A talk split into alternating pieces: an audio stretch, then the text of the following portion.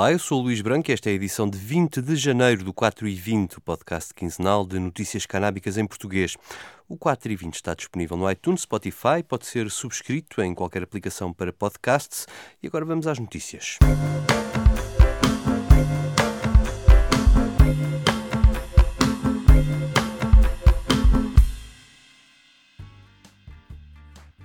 Na semana passada, o Infarmed fez o balanço do primeiro ano da legalização da cannabis para fins terapêuticos em Portugal, do ponto de vista das autorizações concedidas, e ficámos a saber que há dois produtos, preparações à base da planta de cannabis, a serem avaliados para entrarem no mercado. Até agora, os doentes continuam a ser obrigados a recorrer ao mercado negro ou a plantarem em casa, em ambos os casos, obrigados a fugir à lei para se abastecerem. Do ponto de vista do cultivo para a exportação, aí há mais interesse por parte das empresas, com cinco autorizações já concedidas para uma área de cultivo de 120 hectares. São elas a Tilray, em Cantanhede, a Terra Verde, em Alcochete, a RPK Biofarma, em Sintra e Aljustrel, a Sabores Púrpura, em Tavira e a VF 1883 Pharmaceuticals, em Benavente. Pouco depois deste anúncio surgiu a canadiana EXM Ceuticals a dizer que também tinha tido uma autorização do Infarmed para importar, investigar e refinar canabinoides em Portugal. Esta empresa cultiva cannabis em vários países africanos.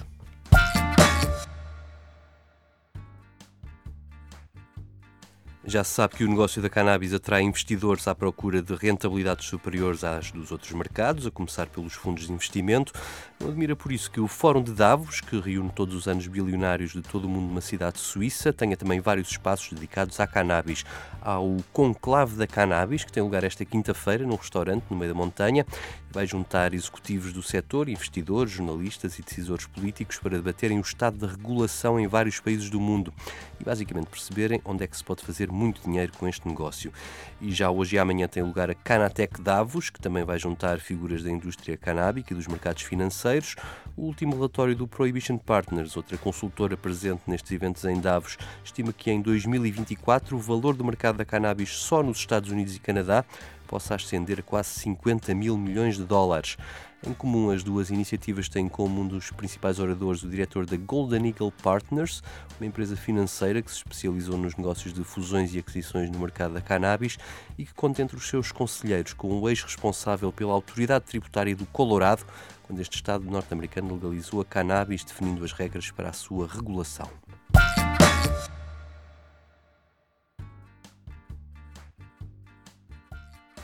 Por falar no Colorado, um dos estados que primeiro legalizou a cannabis nos Estados Unidos, os turistas que apanham o avião para sair daquele estado têm muitas vezes um dilema pela frente.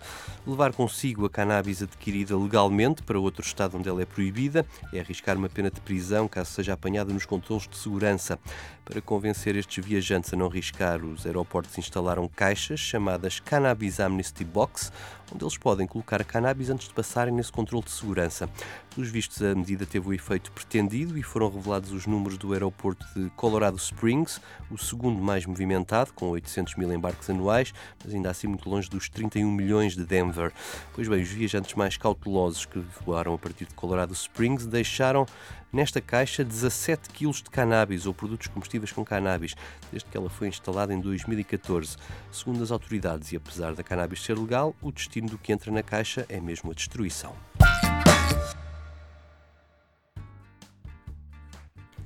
A disputa para a nomeação às presidenciais norte-americanas do lado democrata está ao rubro à medida que se aproximam as primeiras votações.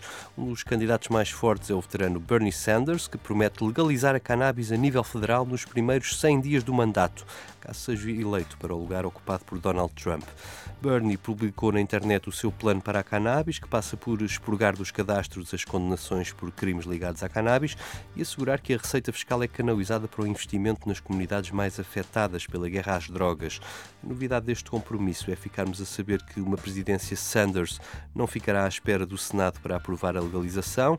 Para financiar o investimento nas comunidades-alvo, Bernie propõe um programa de apoio de 20 mil milhões para os empresários que pertencem a minorias étnicas, com mais dificuldade de acesso a capital para investir, e outra linha de apoio com 10 mil milhões de dólares para, aprovar, para apoiar empresas maioritariamente detidas por ex-presos ou condenados por crimes ligados à cannabis ou ainda residentes nas zonas mais afetadas. O senador democrata do Vermont, um estado que foi o único a legalizar apenas a posse e o autocultivo, sem criar ao mesmo tempo um mercado legal, diz ainda que quer assegurar que a cannabis legal não se transformará na nova indústria tabaqueira.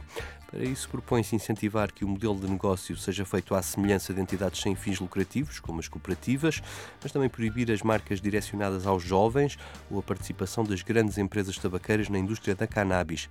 Sanders quer também limitar monopólios neste setor, com a definição de tetos nas fatias de mercado, e proibir empresas que criem produtos causadores de cancro ou sejam condenadas por publicidade enganosa.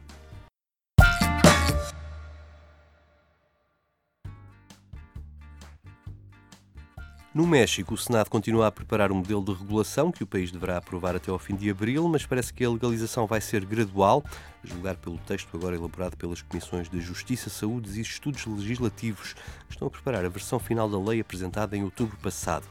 Uma das preocupações do Senado, segundo a imprensa mexicana, é que o crime organizado tome conta do mercado legal. Nova lei prevê que o instituto responsável por atribuir as licenças de produção e comercialização da cannabis esteja a funcionar até ao início do próximo ano. Pelo menos 40% das licenças terão de ser atribuídas nos municípios onde os governos tenham realizado medidas de erradicação da cannabis, uma forma de compensar as comunidades afetadas pelo narcotráfico e a repressão. Outra alteração em relação ao projeto inicial é a quantidade autorizada de cannabis para a posse, que antes era de 5 gramas e agora passa a 28. Entre os 28 e os 200 gramas há, muito, há multas e a partir da posse de 200 gramas sem autorização, então passa a ser crime. O projeto de lei será agora distribuído aos partidos para que a discussão tenha lugar nas próximas semanas.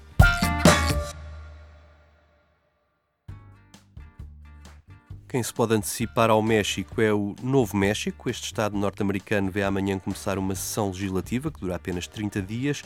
No anúncio da sua agenda de propostas para a sessão, a governadora democrata Michelle Grisham incluiu a proposta de legalização para uso recreativo, lembrando que uma sondagem promovida pelo governo em dezembro mostrou que 75% dos eleitores apoiam a proposta apresentada pelos legisladores. Este é o valor mais alto de apoio à legalização em todos os Estados norte-americanos e pode ser justificado também pela promessa de criar 11 mil novos empregos neste Estado, em particular nas zonas rurais em crise e para as pequenas empresas familiares. O Novo México já esteve perto de legalizar e essa é uma das promessas que elegeu a governadora, mas a falta de apoio político impediu a passagem da proposta no ano passado, levando Michelle Grisham a criar um grupo de trabalho para estudar o assunto e fazer recomendações. São essas recomendações que resultaram na nova proposta, que, pelos vistos, goza do apoio de 3 em 4 eleitores do Novo México.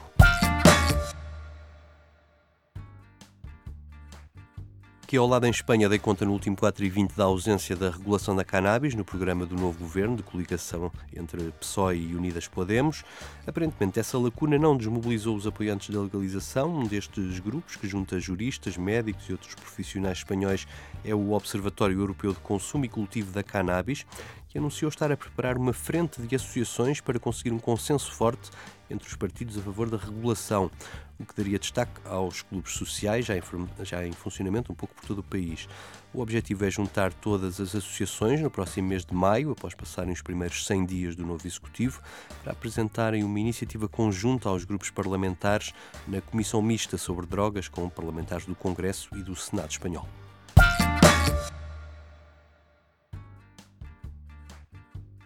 No campo da investigação científica, o diário britânico Guardian deu conta este fim de semana de uma descoberta de investigadores de uma universidade canadiana. Uma das maiores preocupações no campo da saúde é a crescente resistência das bactérias ao tratamento com antibióticos e o aparecimento das chamadas superbactérias. A descoberta ainda em fase de estudo é que um dos componentes da cannabis, o cannabigerol, ou CBG, que não é psicoativo, tem propriedades antibióticas capazes de dar cabo de uma dessas superbactérias mais comuns em meio hospitalar, o Staphylococcus aureus.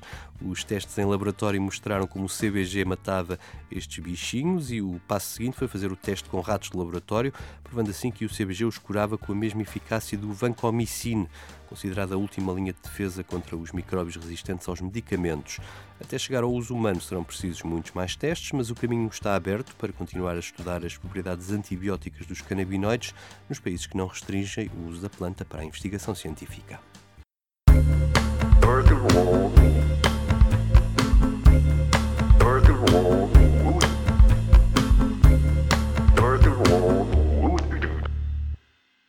Termino com um momento musical, desta vez a cargo de Carlos Santana, o lendário guitarrista, que anunciou na semana passada que vai lançar a sua própria linha de produtos de cannabis, à semelhança do que já fizeram outras estrelas da música norte-americana.